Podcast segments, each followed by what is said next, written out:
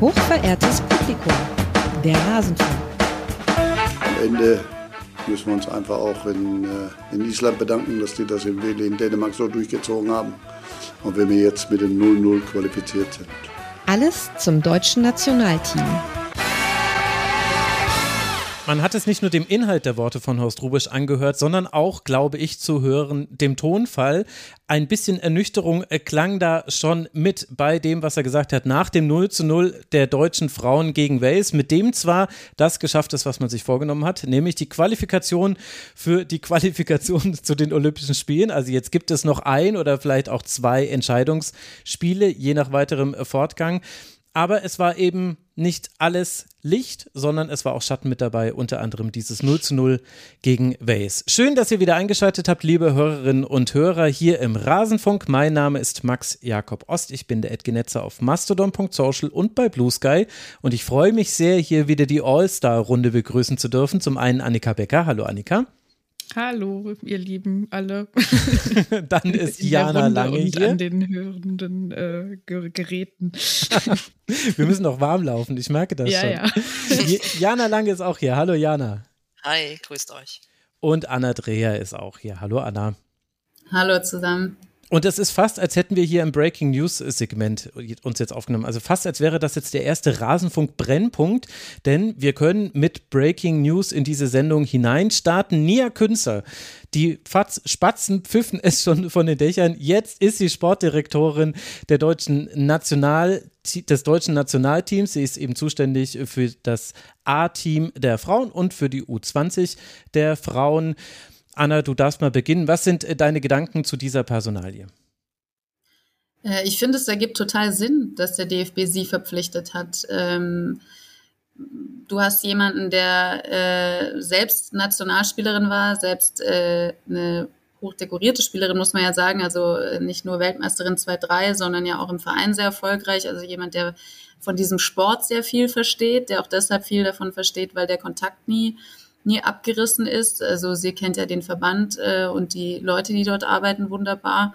Äh, gilt zumindest als sehr gut vernetzt, aber davon kann man, glaube ich, ausgehen bei ihr.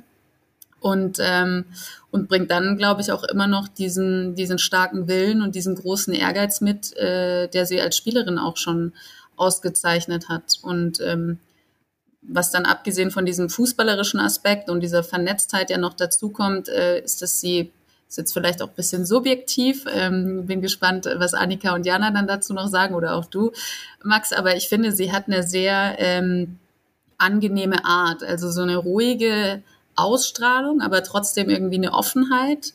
Und ähm, eloquent ist sie auch. Das hat man in den vergangenen Jahren immer wieder äh, gesehen, wenn sie als äh, TV-Expertin gearbeitet hat bei Fußballturnieren. Und es ist, glaube ich, eine sehr gute Mischung. Also der DFB holt sich jetzt einerseits eine, eine Sympathieträgerin und gleichzeitig jemand, ähm, der was vom Fach versteht und ähm, Jetzt nehme ich wahrscheinlich alle Aspekte äh, den Nachrednerinnen schon weg, aber sie hat ja dann noch dazu auch noch Führungserfahrung. Ja, also sie hat ja jetzt seit über sechs Jahren äh, im Regierungspräsidium in Gießen äh, eine Abteilung geleitet ähm, und äh, das sind ja genau die Dinge, die du jetzt brauchst, um diesen Direktorenposten ähm, verantwortungsbewusst äh, auszufüllen. Und ähm, ich glaube, da kommt auch nicht nur eine Ja-Sagerin, sondern auch eine Kritikerin oder eine kritische, eine, eine Frau mit kritischem Blick. Und ähm, das sind ja eigentlich all die Dinge, äh, wenn wir im Vorhinein uns darüber unterhalten haben, was es jetzt braucht, habe ich so das Gefühl, ist das jetzt personifiziert in, in Nia Künzer. Ähm, ohne jetzt zu viele Vorschusslorbeeren geben zu wollen, aber es waren jetzt natürlich schon eine ganze Menge, die ich da jetzt ausgeschüttet habe. Aber ja, also ich, ich finde es eine sehr gute Entscheidung. Mhm. Jana, was magst du ergänzen? Was hast du noch auf deiner Liste stehen, was du nicht durchstreichen musstest, nachdem es Anna jetzt gesagt hat? Ah, Anna hat schon sehr viel äh, gesagt, wo ich mich äh, wiederfinde mit meinen Gedanken und Einschätzungen. Also grundsätzlich auch ähm, denke ich, dass das eine, eine gute Wahl ist ähm, vom, vom Deutschen Fußballbund. Ähm, dass es so eine Position geben muss im Verband, war ja eigentlich überfällig, äh, wenn ich dann nochmal leise Kritik äh, einfließen lassen darf. Aber ich denke auch, sie ist sehr authentisch. Ähm, ich habe das Gefühl, sie hat allein durch diese 17 Jahre als ARD-Expertin ähm, eigentlich immer den Kontakt gehalten, also nicht nur zum deutschen, deutschen ähm, Fußball, auch ähm, über den Tellerrand hinausgeblickt, war durchaus auch dem DFG, DFB gegenüber ähm, kritisch. Von daher, wie Anna sagte, keine, keine Ja-Sagerin und jemand, ähm, der vielleicht auch nochmal einen frischen Blick von außen äh, jetzt mitbringt. Ich denke, das kann nur gut tun und ähm, ja, dass, dass sie sozusagen auch das so ein bisschen verkörpert ähm, durch, durch ihre Vita, durch ihre ähm, Art, wie man sie jetzt in der Öffentlichkeit kennengelernt hat, das kann ja definitiv auch nicht äh, schaden. So für die Außendarstellung, für die Wahrnehmung. Ähm, ich finde sie äh, auch im, im Umgang super, ähm, ja, authentisch, sympathisch, ähm, offen, ähm, aber auch ehrlich. Ähm, das, ich kann mir gut vorstellen, dass das, dass das funktioniert. Ähm, so ein bisschen meine Hoffnung ist, dass sie ähm, ja das, das Ohr so bei der Nationalmannschaft, bei den Spielerinnen auch gut behält und da ähm, hört jetzt gerade in dieser kritischen Phase, wo man halt gucken muss, wie wie geht's weiter. Jetzt sind wir natürlich gerade in dieser aktuell sehr auf Olympia zentrierten ähm, Entwicklung Mhm. Aber dass man da auch, wenn man dann über die ihren ersten großen Job sozusagen dann nachdenkt, ähm, wenn es darum geht, wie besetzen wir die Bundestrainerinnenstelle ähm, äh, langfristig, dass sie da ähm, gut sondiert den Markt einerseits, aber natürlich auch guckt, ähm, was ist der, was sind so die Dinge, die man aus der Vergangenheit lernen muss. Und äh, ich denke, da hilft es wahrscheinlich auch sehr, wenn man äh, mit den Spielerinnen äh, in den Austausch äh, geht, mit den Vereinen natürlich irgendwo auch. Ähm, und dass man da äh, ja jetzt sozusagen nicht die einfache Lösung sucht, sondern die wirklich ähm, auf Sicht Bestlösung versucht rauszuholen. Womit ja Annika schon die große Herausforderung äh, beschrieben wurde. Also stelle ich mir auch schwierig vor, so einen Job anzutreten, ja ohne eine direkte Vorerfahrung jetzt genau in dieser Funktion. Könnte man jetzt auch problematisieren, wenn man wollte. Was ist deine Meinung dazu? Mm, ich habe da gerade noch gar nicht so eine äh, festgelegte Meinung dazu. Also na, klar kursierte der Name jetzt ja auch schon eine ganze Weile, ähm, aber ich bin eigentlich dann tatsächlich auch Fan davon, so eine Person erstmal in dem Job ankommen zu lassen. Ähm, ja. Ich also stimme den äh, beiden anderen zu. Ich bin auch jetzt erstmal eher so positiv gestimmt. Ich glaube, dass es erstmal so an sich eine gute, eine gute Idee ist und auch irgendwie eine gute Art von Person. Ähm, ich bin halt irgendwie auch mal sehr gespannt, ja, ähm, ob es jetzt vielleicht dann eine internationalere Ausrichtung gibt, was halt auch diese Trainerinnenentscheidung gibt. Das könnte ich mir nämlich bei ihr durchaus vorstellen, gerade wie ihr beide das ja auch schon beschrieben habt, dass sie eben ja so sehr offen ist und halt eben diesen Blick über den Tellerrand des deutschen Fußballs hinaus auch hat, ähm, dass da vielleicht ähm, dann ja auch andere Leute KandidatInnen sein könnten für die Position. Das fände ich zumindest irgendwie plausibel und ja, spannend auch und vielleicht auch notwendig. Ähm, und alles weitere muss man dann sehen. Also was ich ähm, auch gut finde, ist halt so, dass sie ja auch sich für sehr viele Dinge einsetzt, schon jahrelang, ähm, sehr intensiv und sehr glaubwürdig. Und ich glaube, das ist sowas, was dem DFB als Ganzes, als Gesamtheit auch irgendwie gut tun kann, dass da jetzt halt eine Person ist, die sehr authentisch gewisse Dinge vertritt. Ähm, und das ist natürlich auch sowas, wo, also was von dieser Position heraus dann irgendwie ja auch wieder auf das Team irgendwie ausstrahlen kann und einfach wieder gearbeitet wird oder dass man, also dass ich so die Hoffnung habe, dass dann halt so, so wie ihr auch sagt, das Ohr bei den Spielerinnen behalten, ähm, dass halt gewisse Dinge einfach mit berücksichtigt werden, wenn es um Abläufe geht, um gewisse Entscheidungen und so. Ähm, ja, und was, also was das Sportliche angeht, das stimmt natürlich, man, man kann das auch kritisieren ähm, oder, oder problematisieren, aber ich finde das irgendwie von außen tatsächlich so ein bisschen schwierig einzuschätzen, weil ja dann so mit dem direkten sportlichen Tagesgeschäft auf der Position nicht so viel Berührung ist, so wie ich mir das jetzt vorstelle. Aber es hat natürlich Auswirkungen auf Trainerinnenentscheidungen. Und das ist dann aber, glaube ich, was, wo man ja auch sowieso wahrscheinlich eher schaut, dass man sich ähm, noch Leute mit ins Boot holt, um gewisse Entscheidungen jetzt vielleicht dann nicht äh, alleine zu treffen, sondern eher in der Gemeinschaft. Ich glaube, Annika gibt subtil einen äh, Hinweis in ihrem Bücherregal. ja, stimmt. Das war mir jetzt gar Für nicht alle, die bewusst. nicht bei YouTube gucken, da steht das Buch über, von und über Sarina Wiechmann.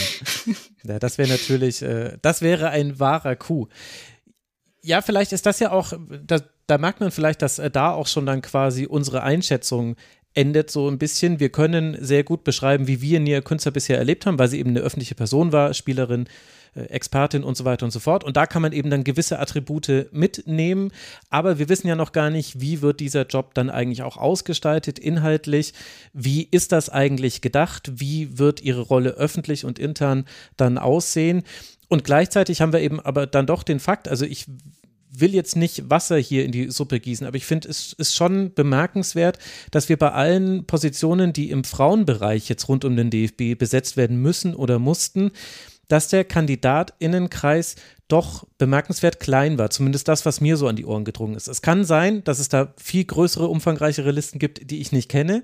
Aber zumindest in der öffentlichen Debatte waren es sehr wenige Namen. Und es wundert einen ja auch insofern nicht, weil es halt Ausdruck dessen ist, dass der Fußball immer noch ein per se männliches System ist, in dem sehr, sehr wenige Frauen sich durchsetzen konnten und auch der Frauenbereich ein so unterrepräsentierter, dass es auch da nicht die Fülle an FunktionsträgerInnen gäbe. Also es könnten ja auch Männer sein, die den Geschäftsführerposten da hätten ausfüllen können.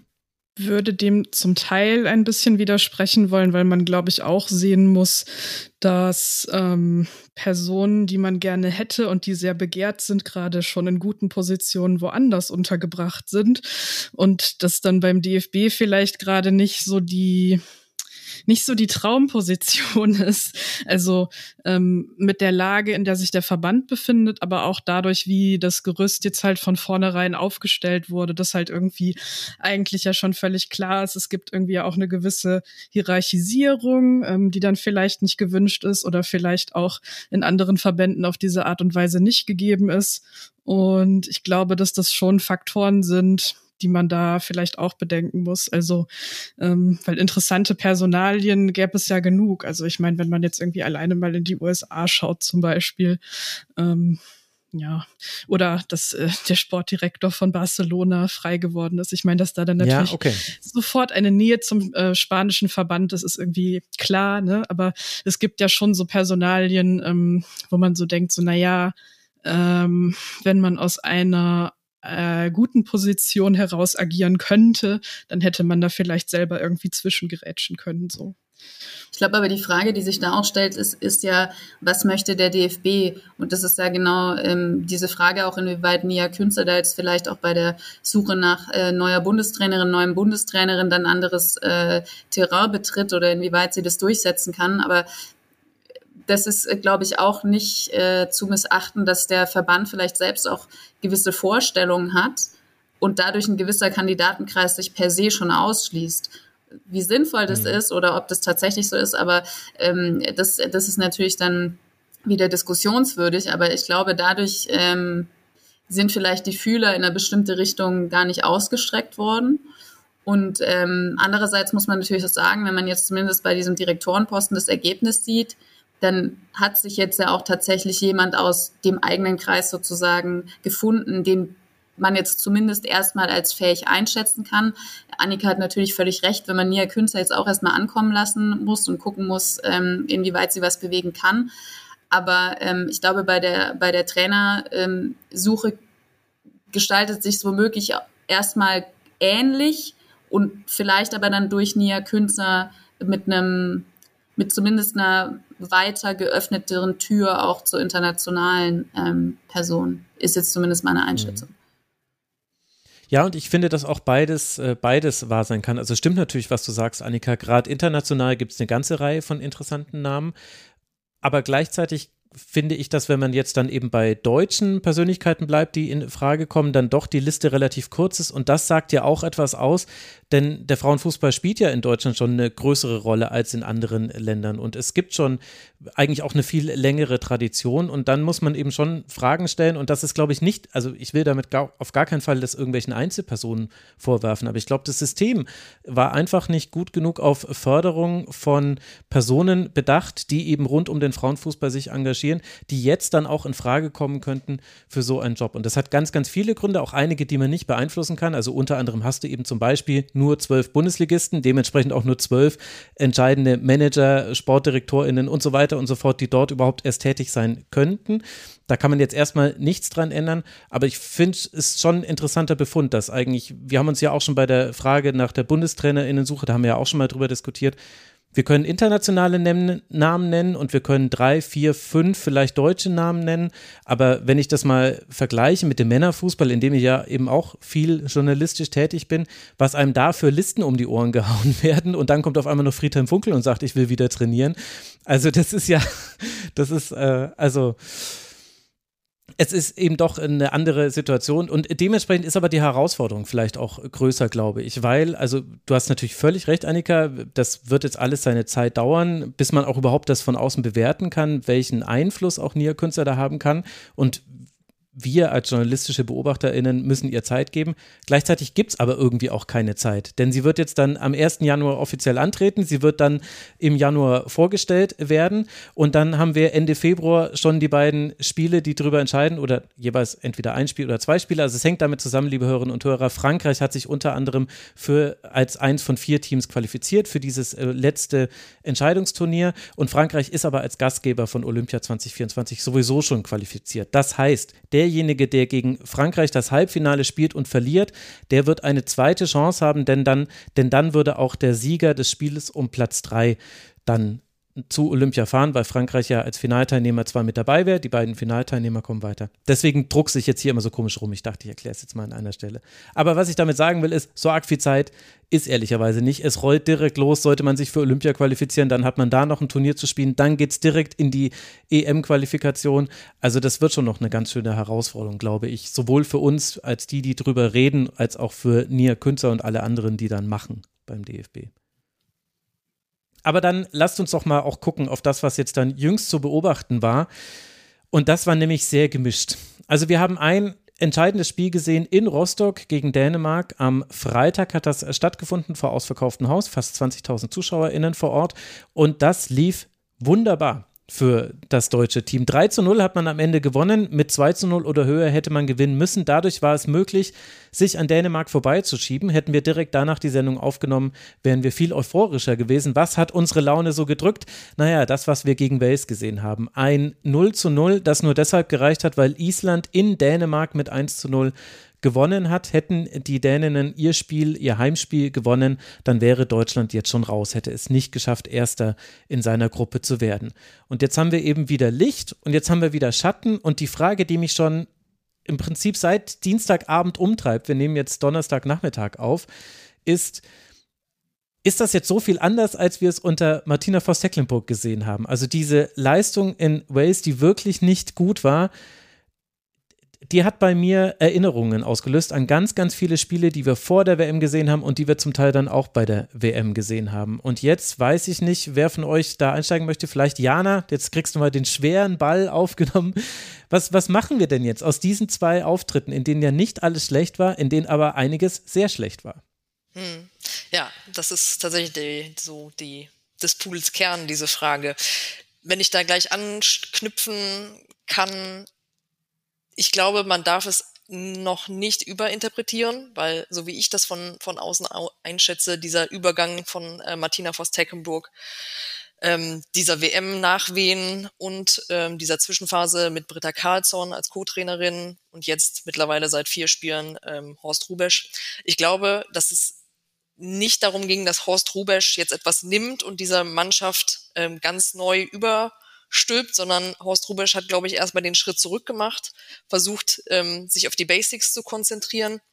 Und deswegen ist es vielleicht unter dem Kontext, den wir diesem Wales-Spiel geben müssen, gar nicht so überraschend letztendlich, dass es dann vielleicht nochmal so einen Rückschritt, Rückfall, wie auch immer man es sagen ähm, mag, ähm, gegeben hat. Ähm, ich glaube, in der Form konnte man sich das jetzt vorher nicht unbedingt ausmalen, aber ich fand das ganz interessant, was Anna ähm, geschrieben hat in der Nachbetrachtung, dass das ja gerade dieses Weltspiel, dieses 0-0 und dieses Gucken auf dieses Parallelspiel, in diese, während des Spiels war mir das gar nicht so bewusst, aber das war ja wirklich so ein bisschen Duplizität der Ereignisse mit diesem ähm, letzten Gruppenspiel äh, in Australien bei der WM gegen Südkorea, dass man quasi diese Anspannung und dieses, hey, wir kriegen es nicht auf die Kette hier, was passiert denn eigentlich auf dem, auf dem anderen Platz? Dass das vielleicht viel mehr ausgelöst hat, äh, letztendlich ähm, bei, den, bei den Protagonistinnen auf dem Platz, als man das vielleicht sich selber ähm, dann letztendlich so bewusst war. Ähm, das fand ich im, im Nachgang ähm, noch ganz interessant, wenn man das aus der Richtung äh, betrachtet. So ähm, sportlich, fußballerisch betrachtet an sich, wie gesagt, ist es wahrscheinlich so, dass auch Horst Rubesch keine Wunderdinge ähm, vollbringen kann. Und letztendlich ging es ja in erster Linie darum, diese verunsicherte Mannschaft zu versuchen, wieder in die Spur zu kriegen, ohne jetzt das ganz große Rad zu drehen. Ähm, von daher war es natürlich immer irgendwie irgendwo ein schmaler Grad. Was ich nicht ganz verstanden habe oder wo ich ein bisschen kritisch drauf blicke, ist, ähm, wenn man jetzt dieses Dänemark, dieses überzeugende 3 zu 0 gesehen hat, ähm, da fand ich die Aufstellung, die gewählte, die, die Startformation, mhm. ähm, einleuchtend. Das, das habe ich gesehen und dachte, okay, klar, mhm, verstehe ich, ähm, macht Sinn. Das war beim Wales-Spiel dann tatsächlich nicht so. Also ähm, da hatte Horst Rubesch die Anfangsformation auf vier Positionen verändert. Einen Wechsel ähm, Innenverteidigung, Marina Hegering gelb gesperrt, äh, dafür Sarah Dawson, ähm, der war notwendig. Die anderen drei ähm, mehr oder weniger freiwillig in der Form. Das war mir schon vor dem Spiel, habe ich schon gedacht, hm, das ist vielleicht ein bisschen too much in der Situation und dafür ging es ja in diesem Spiel noch, äh, da stand ja relativ viel auf dem Spiel. Klar, man hatte die bestmögliche Ausgangssituation, nachdem man das Hinspiel gegen Dänemark verloren hatte, aber ähm, ja, also man durfte ja trotzdem nicht patzen, also um es mhm. selber in den, in, den, in den Füßen zu haben, um sich nicht auf andere verlassen zu müssen, äh, wie halt bei der WM, ähm, war es halt eigentlich wichtig, dass du, äh, dass du dieses Spiel bestimmst und äh, frühzeitig entscheidest im besten Fall, damit gar keine Hektik aufkommen kann.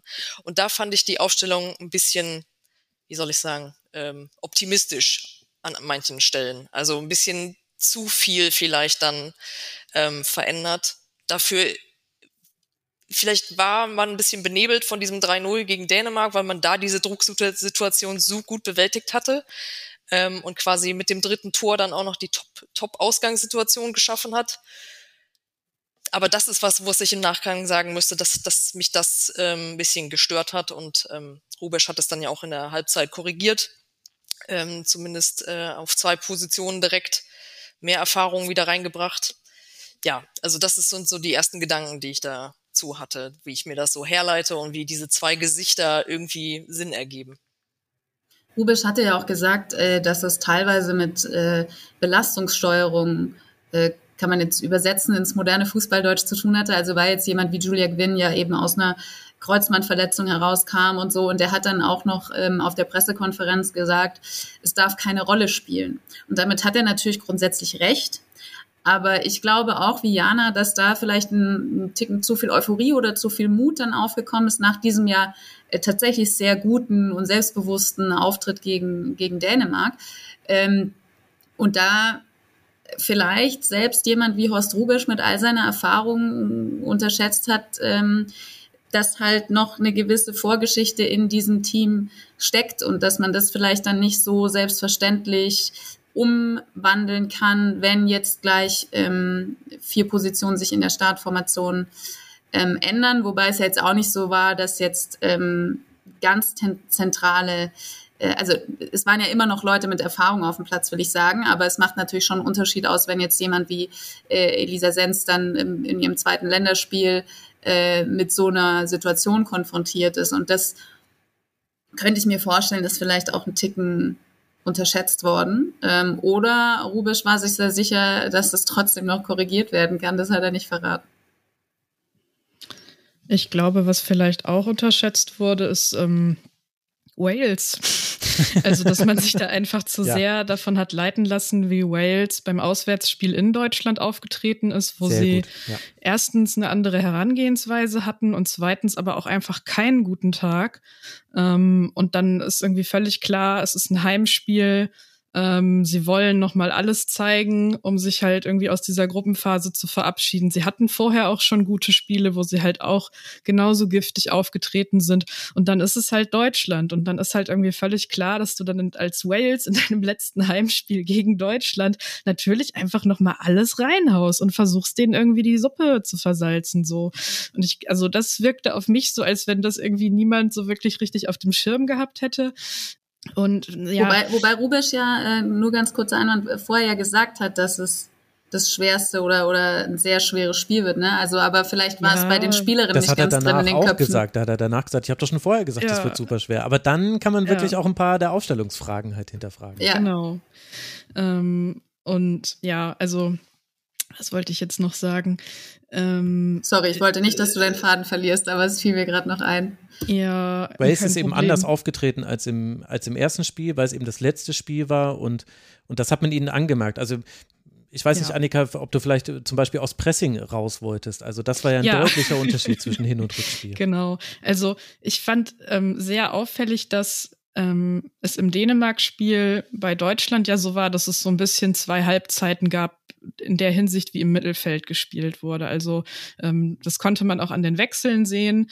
Ähm, man hat eben angefangen mit Sarah Debritz und Sirke Nüsken und die beiden haben sich halt schon irgendwie ganz oft eigentlich so fast auf einer Höhe bewegt oder halt irgendwie so sehr gut miteinander und umeinander herumgespielt. Und wenn dann halt Sio Nüsken ihre Ausflüge nach vorne gemacht hat, dann hat das halt, also das war stimmig, das hat gepasst und man wusste irgendwie so, ähm, sie ist jetzt abgesichert und die Abstände vor allem sind nicht zu groß zwischen der deutschen letzten Kette und dem, was auch immer vorne passiert. In der zweiten Halbzeit war das dann ein bisschen anders. Ähm, da haben Elisa Sens und Sirke Nüsken beide ein hervorragendes Spiel gemacht. Aber trotzdem war das da schon so, dass es halt eher eine 1-1-Staffelung war. Also Elisa Sens war ganz klar die alleinige Sechserin und Sirke Nüsken war so, gib ihm ab nach vorne. Ähm, und das hat dann in dem Spiel war das nicht schlimm. Also das hat Sinn gemacht, das hat perfekt funktioniert. Aber gegen Wales halt so direkt damit anzufangen, hat halt nicht funktioniert, wenn man dann mit einbezieht, dass halt Wales einfach dieses krasse Pressing gespielt hat. Und die sind teilweise zu dritt oder zu viert auf Elisa Sens draufgegangen, wenn die den Ball mhm. hatte. Ähm, die hatte dann dadurch gar keine Zeit mehr, noch einen langen Ball zu schlagen. Sie hatte aber eigentlich nur die Möglichkeit, lange Bälle zu schlagen, weil niemand in der Nähe war, den sie hätte anspielen können, es sei denn, sie spielt zurück. Und selbst dann besteht die Gefahr, dass halt irgendeine andere Gegenspielerin in diesen Rückpass reinläuft, weil das halt so intensiv gespielt wurde. Und das wurde die ganze Zeit nicht angepasst. Und das ist halt das, also also wo ich mich dann irgendwann gefragt habe, so, ähm, als ich halt dieses Muster gesehen habe, so warum, also wann kommt die Änderung, wann kommt die Anweisung, dass Jürgen Nüsken das anders spielen muss oder ein Wechsel oder so und ja. Ja, und das finde ich halt insofern echt interessant, weil man schon das Gefühl hat, dass ich weiß nicht, ob Überheblichkeit ein zu hartes Wort ist, aber es sieht wie Überheblichkeit nach außen hin aus, jetzt schon mehrfach dazu geführt hat, dass Deutschland sich eigentlich selbst ein Bein gestellt hat. Also zum Beispiel ist mir das auch aufgefallen, in Born for This wird jetzt ja aktuell die EM, WM auch aufgearbeitet und unter anderem wird da, sagt da Marina Hegering über das Sambia-Spiel, ich wusste gar nicht, wie schnell die sind. Das hat mich total mhm. überrascht. Da dachte ich mir, Moment mal, das ist die eine Qualität, also ein bisschen böse formuliert, aber das ist die herausragende Qualität. So ist es richtig. Die Sambia hat sehr, sehr schnelle Stürmerin. Wie kann denn das sein, dass sie das sagt? Und wir hatten es bei der WM ja auch, dass wir mehrfach bei Spielen das Gefühl hatten, man ist jetzt überrascht davon, dass andere Gegnerinnen auch ihre Qualitäten haben und vor allem, dass sie auch mutig agieren gegen Deutschland. Dass es eben nicht immer ist, ein tiefes Hinten reinstellen. Und das Interessante ist ja, dass wir so eine Parallelität haben. Wales hat so gespielt wie Deutschland gegen Dänemark hohe Ballgewinne, hohes Anlaufen. Im Prinzip äh, die erste, der erste Schuss Deutschlands war, glaube ich, in der 26. Minute oder so. Also sehr, sehr spät, weil die eigentlich gar nicht, die, die Deutschen sind gar nicht rausgekommen aus ihrer Hälfte. Und so ging es ja mit Dänemark auch. Und klar, da kannst du dann ein, da kannst du dann immer weiter nach vorne schieben. Und äh, die Spielerinnen können immer offensiv spielen und Joke Nüsken, die ja auch gesagt hat, sie will am liebsten auf der 10 spielen, hat sie in einer der Pressekonferenzen, da hat es auch gezeigt, warum, warum sie das will. Aber dann war man da nicht gut vorbereitet und hatte dann aber auch nicht die Fähigkeit anzupassen. Man hätte in den Dreieraufbau fallen können. Man hätte lange Bälle schlagen können. Man hätte vielleicht auch ein bisschen klassischer über die Außenverteidigerin, wobei da gerade äh, Jessica Fischlock auch krass gute Ballgewinne hatte. Also mhm. Die rechte Flügel war schwierig. Auch deswegen haben wir, glaube ich, die Aufstellung da kritisiert. Aber das zieht sich so ein bisschen durch. Und ich weiß jetzt nicht, Anna, ob ich da jetzt dann äh, so ungerecht bin, aber irgendwie passt das nicht zusammen. Horst Rubisch sagt, es ist das wichtigste Spiel. Horst Rubisch hat übrigens auch gesagt, man habe erst in der 83. Minute zum ersten Mal was vom anderen Spiel gehört und da auch erst den Spielerinnen gesagt, dass da jetzt Island in Führung gegangen sei. Und dann in der Schlussphase hätte man es nochmal verfolgt, weil dann war quasi die Frage, ähm, ob man absichert oder nicht, aber er ist ja auf Risiko gegangen.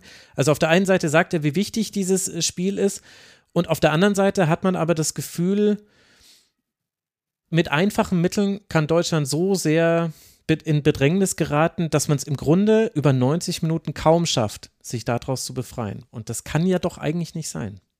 Ja, also ich glaube, dass die äh, Spielerinnen zumindest in Teilen äh, genauso entsetzt waren, wie ihnen das Spiel entglitten ist. Also Sjöke Nüsken hat es ja auch ähm, sehr deutlich gesagt. Und ähm, das ist ja auch nicht der Anspruch, aber das ist ja das, was ich vorhin ähm, meinte, auch, dass ich glaube, dass ähm, äh, und vielleicht trifft das dann auch auf die Spielerin zu, aber das eben noch ähm, sehr tief sitzt, was in den vergangenen Monaten alles äh, so los war und dass dann so ein 3-0 gegen Dänemark und so ein Auftritt vielleicht so einen Schein über was legt und dann ähm, und man sich dann zu sehr in Sicherheit wiegt und dann jetzt halt äh, gegen mutig äh, spielende Waliserin dann gemerkt hat, okay, es ist halt einfach noch nicht alles gut und ähm, was du vorhin meintest äh, mit diesen Reaktionen im Nachgang auf Gegner. Ähm, das, ich weiß nicht, ob wir das in diesem Podcast schon äh, mal geäußert hatten, aber ich kann mich auf jeden Fall daran erinnern, dass ich mich in Australien mit Jana darüber unterhalten hatte, äh, dass ähm, so das Gefühl da war oder der Eindruck, dass diese Gegnervorbereitung bei der EM wesentlich besser war und dass ähm, das jetzt irgendwie ein Punkt ist, der nachgelassen hat und wo man sich dann ja tatsächlich bei bestimmten Aussagen fragen kann, naja gut, aber was ist denn also was ist denn der Haupt, das Hauptziel einer Vorbereitung ist doch, dass du weißt, wie dein Gegner spielt und dass du das dann individuell an jede Spielerin weitergibst, worauf sie sich einzustellen hat. Und ähm, das ist mir schon auch aufgefallen, dass da irgendwie äh, aus welchen Gründen auch immer ein, ein Abfall der ähm, also Abfall im Sinne von ähm, Niveau ist runtergegangen äh, der, der Gegneranalyse. Vielleicht stimmt es auch gar nicht, aber das ist auf jeden Fall ähm, mein Eindruck. Und ähm, ich glaube eben auch, dass es noch eine Weile braucht, bis so diese, diese wirkliche Selbstsicherheit ähm, wieder da ist. Und, ähm, und dass aber dieses Gegner unterschätzen nicht längst aus den Köpfen raus ist, das äh, fand ich schon auch krass. Also was Rubisch hat ja gesagt, er hat das Gefühl, äh, oder er weiß nicht genau, ob es jetzt daran lag, dass der Druck so hoch war oder ob nicht die eine oder andere gedacht hat, das wird einfacher. Und ähm, wenn das der Fall sein sollte, dann ist es ja, gerade nach diesem Jahr wäre das ja dann fatal, also was die Einstellung mancher Spielerinnen eingeht. Es klang auf jeden Fall so irgendwie im, im Nachgang, fand ich. Ähm, zum Beispiel Clara Bühl hat ja gesagt, dass sie fand, dass das Spiel so eklig war. Und ähm, da stelle ich mich doch eigentlich drauf ein. Also würde ich sagen, ja. wenn man halt weiß, was die Situation ist. Ich weiß nicht, ob man vielleicht eher erwartet hatte, dass sie sich jetzt ihrem Schicksal ergeben, weil sie ähm, schon vor der Partie ähm, als Absteigerin festgestanden hatten in die Nations League, ähm, Liga B.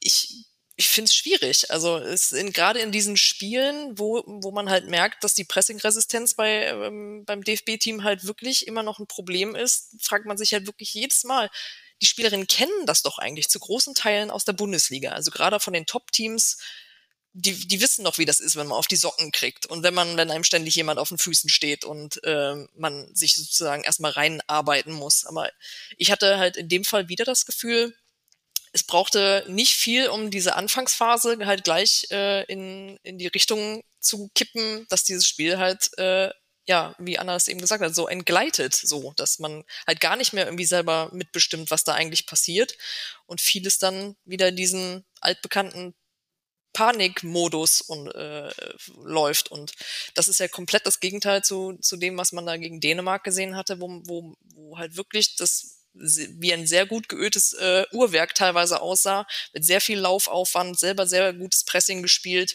Ähm, wenn man zum Beispiel das 1-0 anguckt, da war, ist, glaube ich, ein, erst ein deutscher Ballverlust, dann sofort den Ball wieder erobert und schöne, schöner Vorwärtsgang, dann sofort gut umgeschaltet. Ähm, richtig gute Entscheidung. Diese, diese Flanke auf Pop ist irgendwie ein Kontakt von, von Linda. Das, das sieht aus wie gemalt und es sieht aus wie einstudiert. Und das ist dann komplett weggewischt, weil der Gegner hat dann in, in, in Wales nur dafür gesorgt, dass komplette Verunsicherung ähm, ein, ein, äh, eintritt und dieses Pressing offensichtlich so viel ähm, auslöst. Da frage ich mich wirklich auch jedes Mal, wie das, wie das zustande kommt, weil wie gesagt, da sind so viele Spielerinnen, die eigentlich mittlerweile das gewöhnt sein, sein müssten. Ähm, deswegen, ich weiß nicht, ob das allein Gegnervorbereitung ist oder ob das nicht auch irgendwie ein grundsätzliches sozusagen Problem ist diese, dieser Mannschaft einfach, dass wann immer es so läuft, dass es immer schwierig äh, wird, ganz schnell. Ich glaube eher letzteres, weil, also wir hatten über dieses, ähm, das, das, das, äh, ich oder wir ähm, alle das Gefühl hatten mit der Vorbereitung beim letzten Mal schon gesprochen, da erinnere ich mich noch dran. Und das finde ich dann halt, ähm, ohne jetzt irgendwie zu lange über diese Doku zu sprechen, ähm, aber schon interessant, weil da ja in einigen Szenen, wenn man das so sieht, man halt ganz eindeutig sieht, dass, also, dass halt Sachen besprochen werden im Vorhinein, ähm, wo ich halt sagen würde, ja, ja, ja, das muss man zu denen wissen, ja, genau und so und dieses Vorgehen und so weiter. Also diese Vorbereitungen sind da und auch wie man damit umgehen möchte, ähm, was sowas ist, wo ich denke, dass man sich da vielleicht irgendwie auch einen größeren Gefallen tun würde, sowas mal irgendwie auf Pressekonferenzen. Natürlich verrät man nicht alles, aber irgendwie mal ein bisschen transparenter zu kommunizieren, dann denken vielleicht auch nicht immer alle, man macht sowas nicht. Ähm, aber dann muss ja an irgendeiner anderen Stelle also muss ja dann irgendwie was verloren gehen, dass es halt offensichtlich dann auf den Platz nicht, nicht zu übertragen ist. Und gerade das mit dem Pressing, wie du meinst, Jana, das ist ja jetzt schon wirklich lange auch ein Problem, damit umzugehen. Und ähm, ja, also das ist halt für mich wirklich auch irgendwie schwierig zu verstehen, dann jetzt so von außen. Aber dann müsste ja wirklich im Team quasi was äh, passiert sein in irgendeiner Form oder in der, in der Verbindung zwischen was sagt das Trainerteam und was kommt beim Team an, weil wenn sich die Vorbereitung oder die Gegnervorbereitung, wenn sich der Input nicht verändert hat, aber der Output irgendwie anders wirkt, dann muss da ja irgendein Störsender äh, muss dann ja dazwischen gelegen haben. Ja, oder ich habe da noch eine These zu. Es könnte natürlich auch sein, dass man sehr viel über die Gegnerinnen spricht aber zu wenig trainiert. Was machen wir denn dagegen? Also du kannst mhm. ja, du kannst gegen ein fraubezogenes Pressing, hast du bestimmte Abläufe, die du machen kannst. Jetzt gegen Wales zum Beispiel war es so, immer wenn eben der Pass ins Zentrum kam, dann haben die sich, du hast es ja gesagt, Annika, wie so ein Schwarm sind sie alle auf die arme Elisa Sens. Dann muss die nochmal prallen lassen und dann kommt der Chipball. Genau über diesen Haufen an Verliesenerinnen drüber und dahinter war nämlich auch Raum. Und die, und Wales hat das sehr, sehr gut gemacht, aber es war immer so, logischerweise ist bei jedem Pressing so, Ballfahren gab es riesige Räume, in die hätte man reingekonnt, aber es gab gar keine Abläufe dahin zu kommen. Und ich stelle mir die Frage, es kann sein, dass ich da wieder ungerecht bin, aber zum einen muss man festhalten, sie haben trainiert auf einem Platz, der keine Rasenheizung hatte, deswegen hatten sie zwei Trainingseinheiten von fünf auf einer geschlossenen Schneedecke. Horst Rubisch hat zwar gesagt, er war mit allem zufrieden, trotzdem würde ich die These aufstellen, anders wäre idealer gewesen oder ideal darf man nicht steigern. Es wäre besser gewesen, wenn man auf einer Rasenheizung trainiert hätte, so wie man es dann auf dem Platz von Hansa Rostock gemacht hat. Vielleicht Learning für die Zukunft. Aber ich habe auch das Gefühl, bei allem, was ich eben so höre, was Horst Rubisch erzählt, was auch die Spielerinnen erzählen, da ist auch ganz viel mit dabei mit, wir müssen auf uns gucken, wir müssen unser Spiel durchbringen. Er hat über das Dänemark-Spiel so euphorisch gesprochen, dass ich euch ja schon geschrieben habe, so wie das klingt, fangen die das 0 zu 1 in der 13. Minute, weil es nur darum ging, dass man gleich Druck machen will, dass man gleich Tore machen will und es ging nie darum, was machen wir eigentlich, wenn mal was schief geht? Wie verteidigen wir zum Beispiel Standards? Wie kann, also das, das war verheerend gegen Wales, das muss man so ehrlich sagen. Äh, das war einfach, das darf so nicht sein, dass da komplette Spielerinnen frei sind. Das ist einfach nicht möglich. Und mein Eindruck ist von außen, und wir wissen es halt nicht, weil es gibt zu wenig öffentliche Trainingseinheiten, dass man die Lösungen nicht eintrainiert und dass man quasi auf dem Papier alles weiß, was kommt, vielleicht, aber dann auf dem Feld dann gar nicht weiß, ach, ach so, was mache ich denn jetzt eigentlich, wenn ich, wenn der Fischlock mit 50 km/h angelaufen wird? Ja, dann probier es halt mal irgendwie. Und manchmal klappt es ja auch. Also sie hatten ja auch einzelne Chancen gegen Wales, aber vielleicht ist das noch so ein Mosaikstein, weil dieses auf sich selbst schauen und die eigene Stärke wiederfinden, das ergibt sehr viel Sinn und ich finde, das ist auch legitim, das so zu sagen. Da drin liegt aber auch eine Schwäche. Und die Schwäche ist nämlich genau das, dass man dann, wenn man überrascht wird, dann zurückgeworfen wird auf das, was man kann, wenn es schief läuft. Und das ist halt gerade nicht sehr viel, was dieses Team kann, trotz aller Qualität. Sicher ist das auch ein Punkt, Max. Ähm, wir haben, ich habe das ja eben am Rande erwähnt, dass Marina Hegering gefehlt hat in diesem, in diesem Spiel. Und gerade das, was du angesprochen hast, äh, mit diesem nochmal ähm, prallen lassen, das wäre ja eventuell eine Rolle gewesen, die Marina Hegering dann hätte ausfüllen können, dann sozusagen die Übersicht zu bewahren und zu gucken, was ist denn jetzt ja. die Alternative. Ähm, jetzt haben sie mit ähm, Daws, äh, Sarah Dawson und Kathi Hendrich gespielt. Ich würde jetzt mal sagen, eigentlich ist Marina Hegering eine ganz gute Aufbauspielerin, gerade für solche Zwecke. Eventuell ist das tatsächlich auch was, was dann in dieser ähm, Negativspirale ähm, schon auch ein wichtiges Kriterium ist, wenn so eine Spielerin dann dann fehlt. Von daher war diese ohnehin nicht ganz super schlaue gelbe Karte, also jetzt aus Schiedsrichterin-Sicht nicht so schlau, fand ich. Ähm, vielleicht dann auch mehr Schaden anrichtend als ja, als man das so von außen gedacht hatte, von wegen, ja, komm, gegen, gegen Wales ist es jetzt nicht so schlimm. Aber wenn halt gerade das äh, sozusagen als Problem auftritt, gerade in dieser ersten sehr ähm, nervösen und verkrampften Hälfte, dann ist so eine Spielerin wie Marina Hegering wahrscheinlich gerade die, die dann auch fehlt für, für solche ähm, ja, Crunch-Bälle sozusagen, um dieser Negativenergie sozusagen entgegenzuwirken und mal wieder konstruktive Lösungen ähm, anzubieten. Ich würde aber mal behaupten, dass es vielleicht auch gar nicht äh, so schlecht war, jetzt rein psychologisch, ähm, dass das jetzt die beiden Spiele äh, zum Jahresabschluss waren. Also natürlich kann man sich über quasi die Reihenfolge äh, unterhalten. Wäre es besser gewesen, auf einem Hoch rauszugehen, wenn das Resultat, dass man sich für das Final Four qualifiziert hat, das gleiche geblieben wäre. Aber ähm, im Prinzip war jetzt ja quasi Dänemark so dieses, wir können es noch, wir haben das noch in uns ähm, es, es funktioniert. Wir haben dieses Selbstvertrauen, können wir noch irgendwie auf den Platz bringen. Äh, wir können ähm, diese Lockerheit, die ja dann irgendwie so das, äh, vielleicht wird es ja noch das Unwort des Jahres, aber ähm, diese Lockerheit, die Rubesch wieder reingebracht hat, ähm, die können wir dann in diese Spielfreunde umsetzen und dann aber jetzt eine Art äh, herben Dämpfer oder streicht eine Art, es war ein herber Dämpfer, äh, diese Leistung gegen Wales, um halt dann nicht zu sehr auf der Euphoriewelle zu surfen, weil das ja der eindeutige Beleg war, dass wirklich noch sehr viel zu tun ist und jetzt eindeutig Deutschland der Außenseiter ist bei diesem Turnier, wo es um die Olympiaplätze geht. Und ähm, den Aspekt wollte ich, wollte ich vorhin auch noch ähm, erwähnen, das hatte ich vergessen. Ähm, was vielleicht auch neben all dem, was wir jetzt schon gesagt haben, noch eine Rolle gespielt hat. Beim Dänemark-Spiel war der Druck ja so groß. Also sie mussten ja mit mindestens zwei Toren gewinnen, um sich diese Chance ähm, zu wahren, bei diesem Finalturnier teilzunehmen.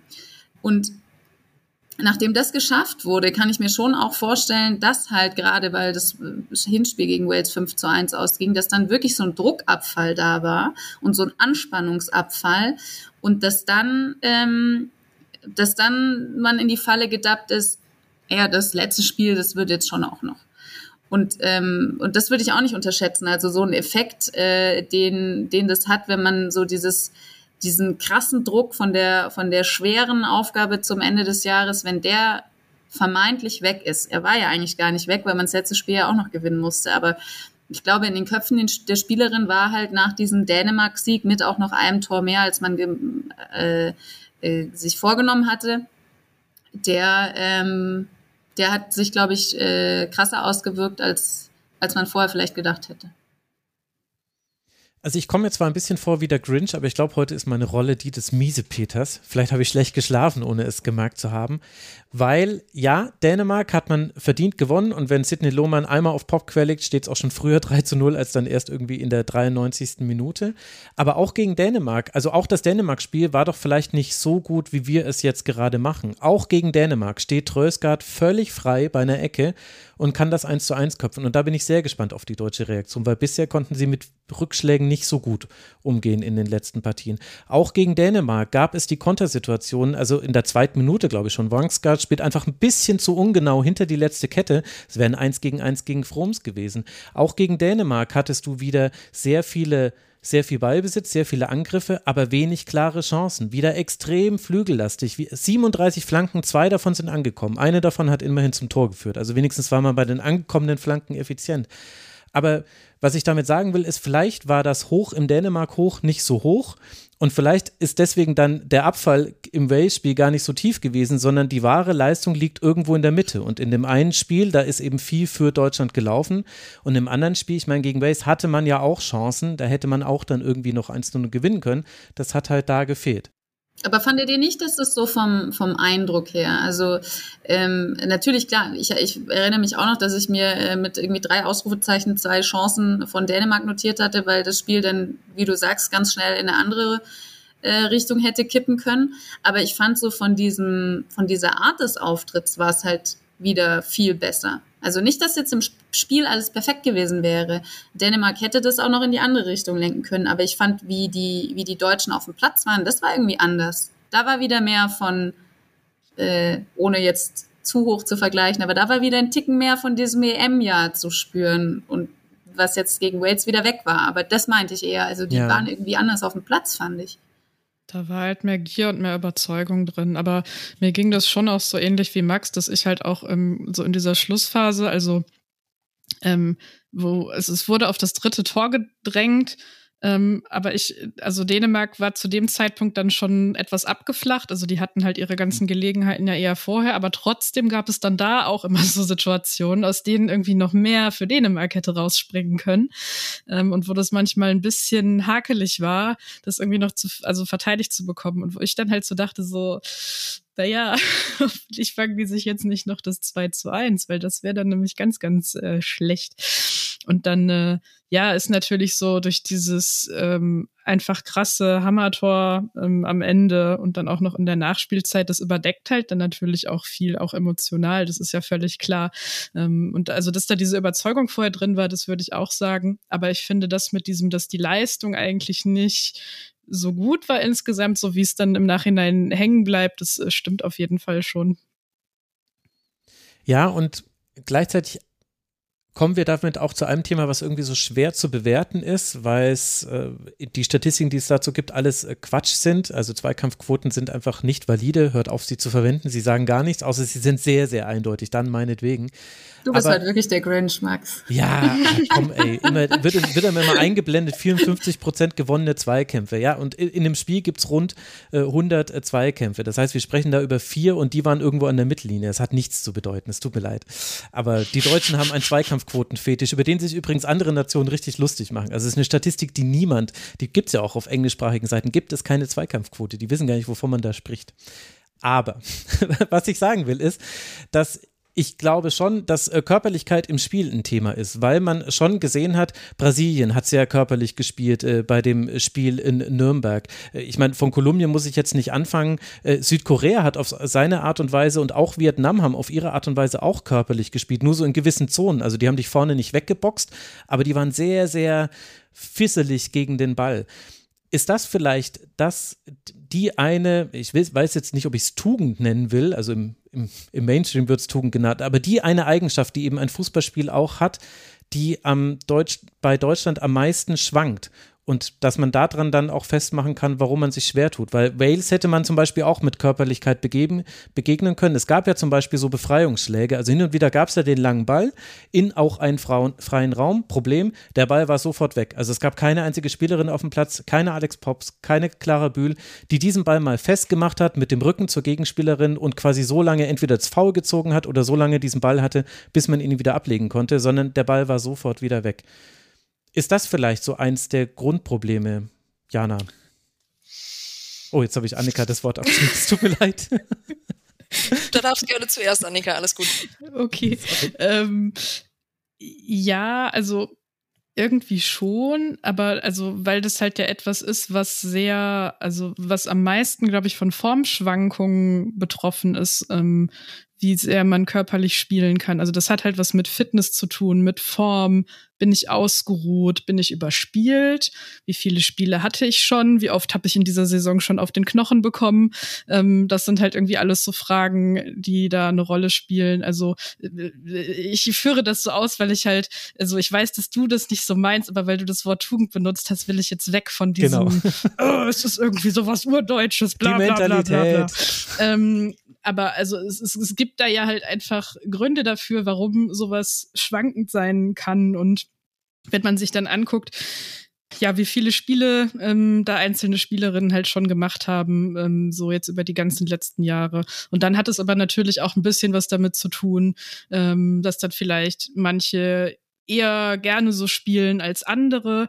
Aber du hast es ja irgendwie auch gesagt, also gerade eine Alex Pop war halt gegen Wales irgendwie nicht so besonders viel zu sehen. Und bei ihr ist es für mich aber ja auch vollkommen erklärbar mit ähm, dann mal hier wieder eine Verletzung, dann wieder nicht, dann vielleicht auch irgendwie sehr, sehr früh nach einer Verletzung halt wieder mit dabei, dann powert man beim ersten Spiel halt irgendwie alles Mögliche rein, weil es wichtig ist und so.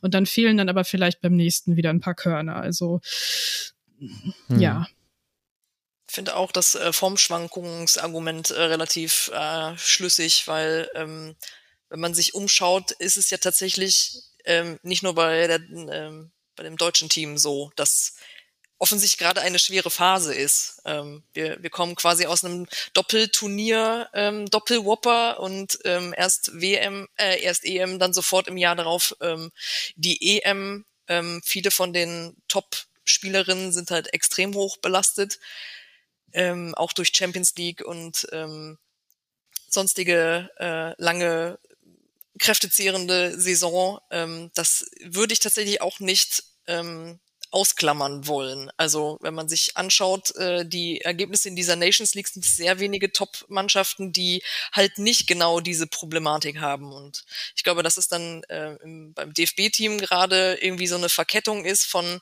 uns fehlt eh gerade so diese Konstanz und diese, diese Sicherheit und dieses ähm, Gesicht, wie sie es, dieses EM-Gesicht, wie Anna das eben auch ähm, meinte, ähm, dass man mit sehr viel Überzeugung in die Spiele geht ähm, wie es jetzt gegen Dänemark für mich eigentlich so ausgesehen hat, äh, überwiegend.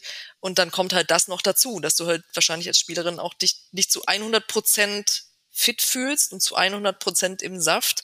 Ähm, dann ist gerade bei der deutschen Mannschaft, glaube ich, auch viel drumherum rein drauf geprasselt. Ähm, das wird ja auch so ein bisschen in der Doku, zum Beispiel bei der Person von Alexandra Popp, ähm, deutlich, finde ich, wo sie dann halt auch sagt äh, und durchblicken lässt, wie sehr das auch ähm, ja, menschlich an ihr alles gezehrt hat, ähm, was da auf sie eingeprasselt ist und diese neue Rolle und dass auch die Boulevardmedien jetzt anders mit ihr umgehen und so. Und das klingt jetzt irgendwie so banal, aber ich glaube, ja, erst kennt die Nation jahrelang deinen Namen nicht und dann bist du auf einmal total gefragt und das bringt aber auch Schattenseiten mit sich. Ich glaube, dass das insgesamt ähm, tatsächlich nicht zu unterschätzen ist, weil diese Formschwankungen sind ja nicht nur in der Nationalmannschaft zu sehen bei den, bei den deutschen Spielerinnen, die sind ja auch im Verein ähm, zu sehen. Gerade bei den Wolfsburgern hat man das ja sehr eklatant gesehen und das hat ja auch selber ähm, für Gesprächsstoff auch innerhalb quasi der Nationalmannschaft äh, gesorgt.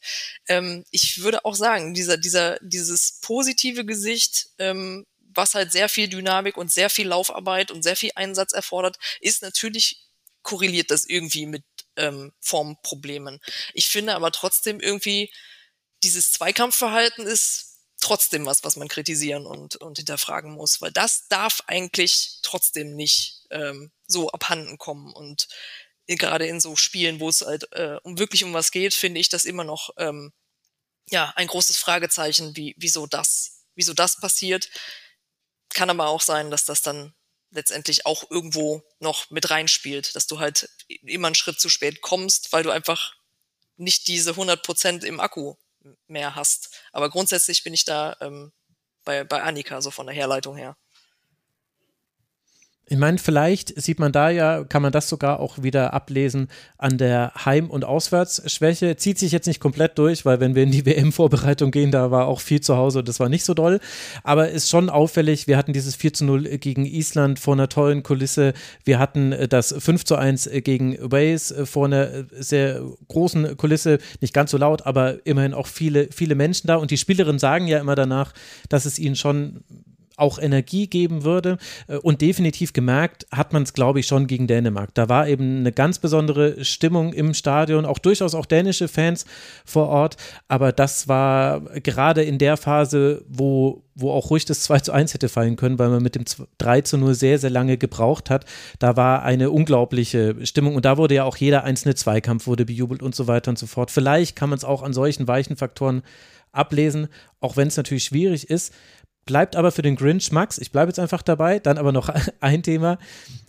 Warum verteidigt man Standard so schlecht? Also letztlich scheidet man wegen eines 1 zu 2 in der 113. Minute gegen Kolumbien bei der Weltmeisterschaft aus. Und auch jetzt ist es wieder so. Also bei Island war es so, der einzig äh, gefährliche Angriff war sofort hochgefährlich. Das war dann nicht mal eine Standardsituation. Gegen Dänemark haben wir es äh, sehr, sehr deutlich im ersten Spiel noch gesehen, aber jetzt auch gegen Wales und auch gegen Dänemark. Das will mir nicht so ganz in den Kopf. Anna, bin ich da jetzt auch wieder zu überkritisch oder sind das nicht auch so Themen, wo man sagen müsste, also so eine gewisse Grundlage muss man einfach schaffen an Niveau, dann kommen viele Gegnerinnen da ja schon gar nicht drüber. Es ist ja immer noch so, dass man quasi eine hohe Qualität hat und vielleicht muss man an diese Grundlagen auch wieder ran. Nee, ich finde nicht, dass du, dass du zu kritisch bist. Also äh, mir klingelt da immer noch der Satz äh, von, äh, ich zitiere ihn jetzt nicht wörtlich, aber Michael Urbanski hat ja in Australien gesagt, wir werden Standardweltmeister.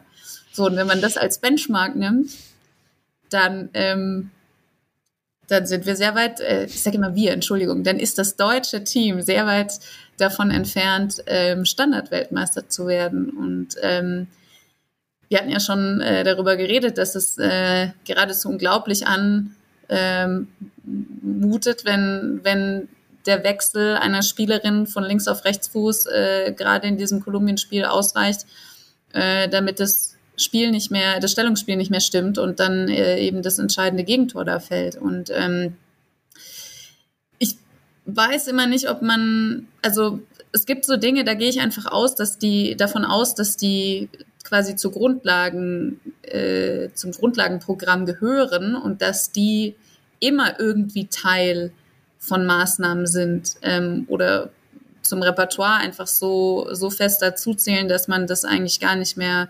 thematisieren muss. Bei Standards ist es sicherlich jetzt was, wie du sagst, es gehört irgendwie so zu den äh, Dingen, die man schon äh, immer wieder üben muss. Ähm, aber klar, ich wäre da voll dafür, weil es ist ja eigentlich auch ein recht einfaches Mittel.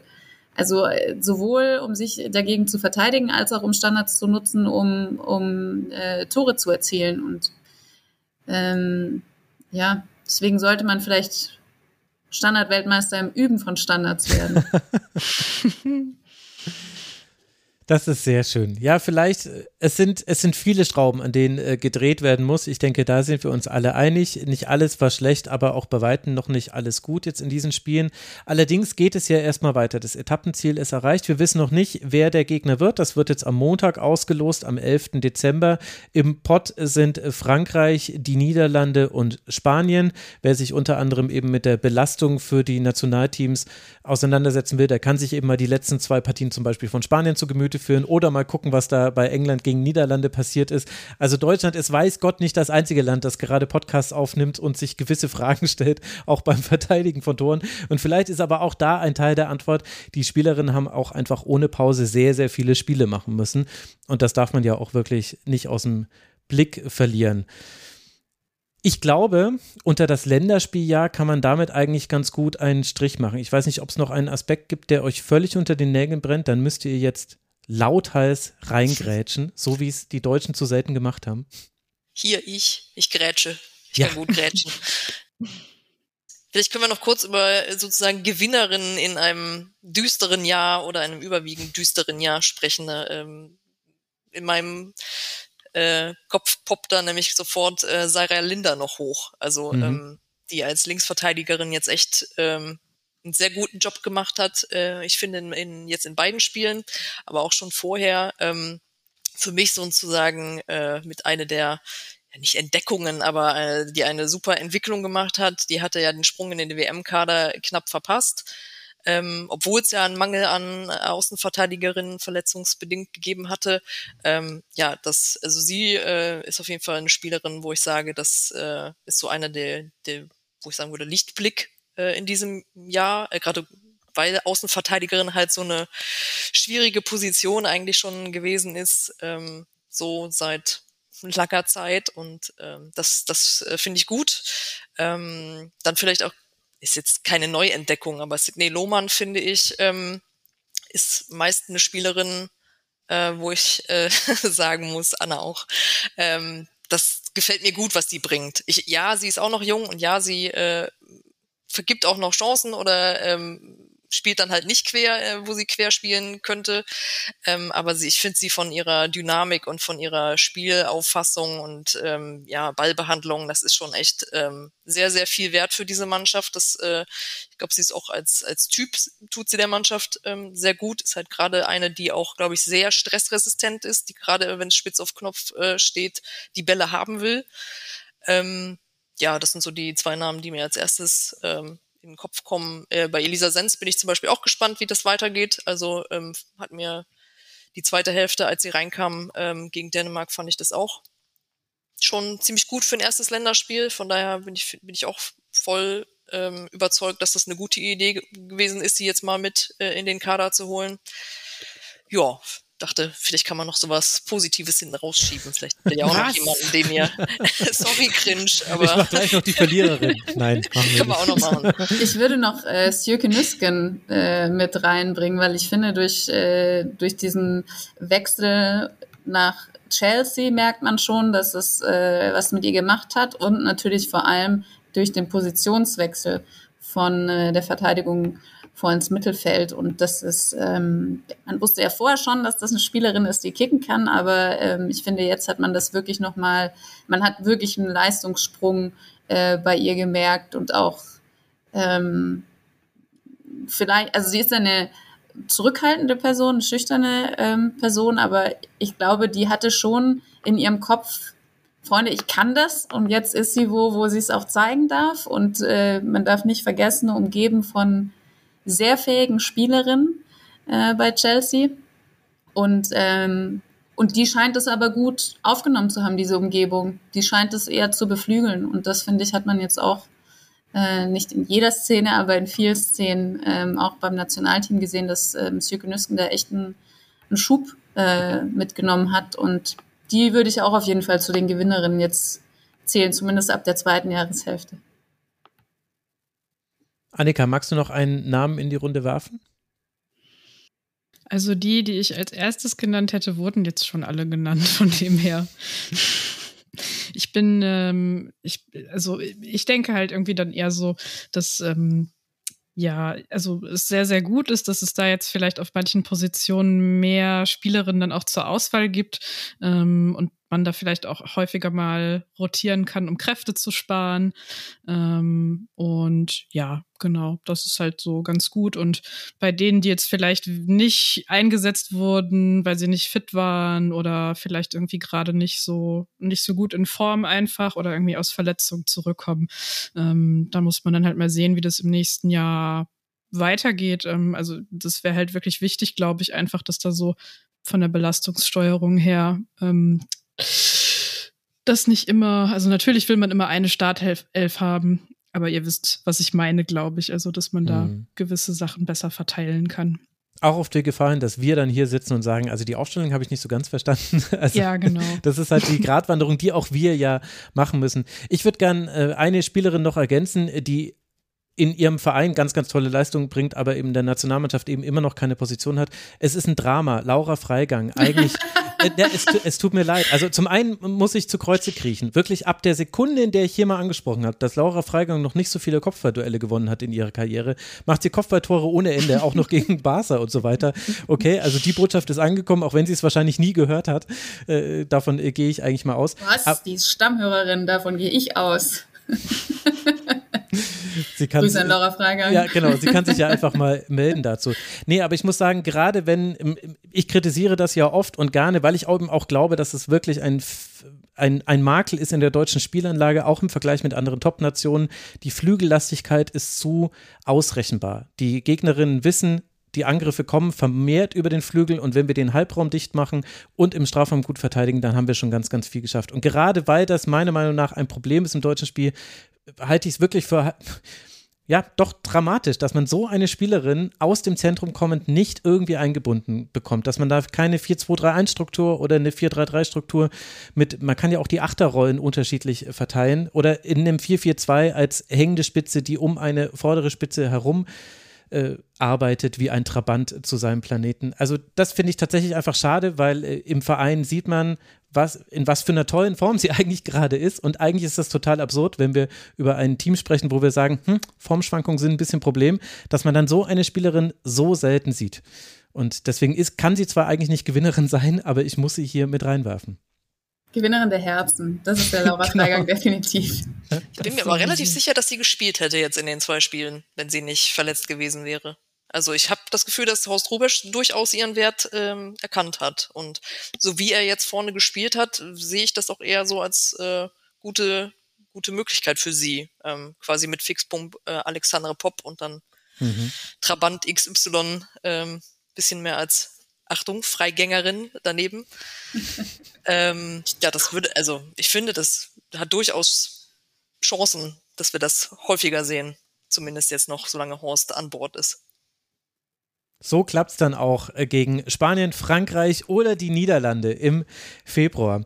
Ihr drei, das war wie immer eine große Freude. Ganz herzlichen Dank, dass ihr das reingequetscht habt zwischen alle Eilmeldungen und sonstigen Dinge, die heute noch äh, zu tun sind. Ganz, ganz herzlichen Dank, Annika Becker. Lieben Dank, ihr hört alle Becker und Pfeiffer. Danke für die Einladung, wie immer. Lieben Dank an Anna Dreher. Hört bitte alle und nun zum Sport. Ja, danke. Hat wieder viel Spaß gemacht. Und lieben Dank, Jana. Warum kann man dich noch nicht in einem Podcast hören, außerhalb von hier? Oder was soll ich empfehlen? Rasenfunk. Ich wollte gerade sagen, Exklusivrechte habt ihr noch. Ja, aber wirklich, wie ist denn das passiert? Ja, aber dir auch danke, Max. Äh, war äh, schön, die äh, letzten Aufzeichnungen alle zum sehr spannenden Länderspiel, ja und allem, was dazugehören hatte aber wirklich, ich habe neulich auch drüber nachgedacht, dass wir wirklich zur genau richtigen Zeit angefangen haben, hier in einer fixen Besetzung darüber zu sprechen. Da war doch einiges zu erzählen. Und äh, dann auch euch, lieben Hörerinnen und Hörern, herzlichen Dank für eure Aufmerksamkeit. Wie immer gilt, der Rasenfunk ist Paywall, Werbe und Sponsoren frei. Wir finanzieren uns ausschließlich über euch auf rasenfunk.de slash supportersclub. Erfahrt ihr, wie man uns unterstützen kann. Und unter kiosk.rasenfunk.de könnt ihr euch komplett für Weihnachten eindecken und eure Nachbarschaft und eure Erzfeindinnen und Feinde. Also kauft auf kiosk.rasenfunk.de und bleibt vor allem gesund und bleibt dem Rasenfunk treu. Bis bald hier wieder. Macht's gut. Ciao. Das war der Rasenfunk. Wir grüßen alle, die uns lieb haben.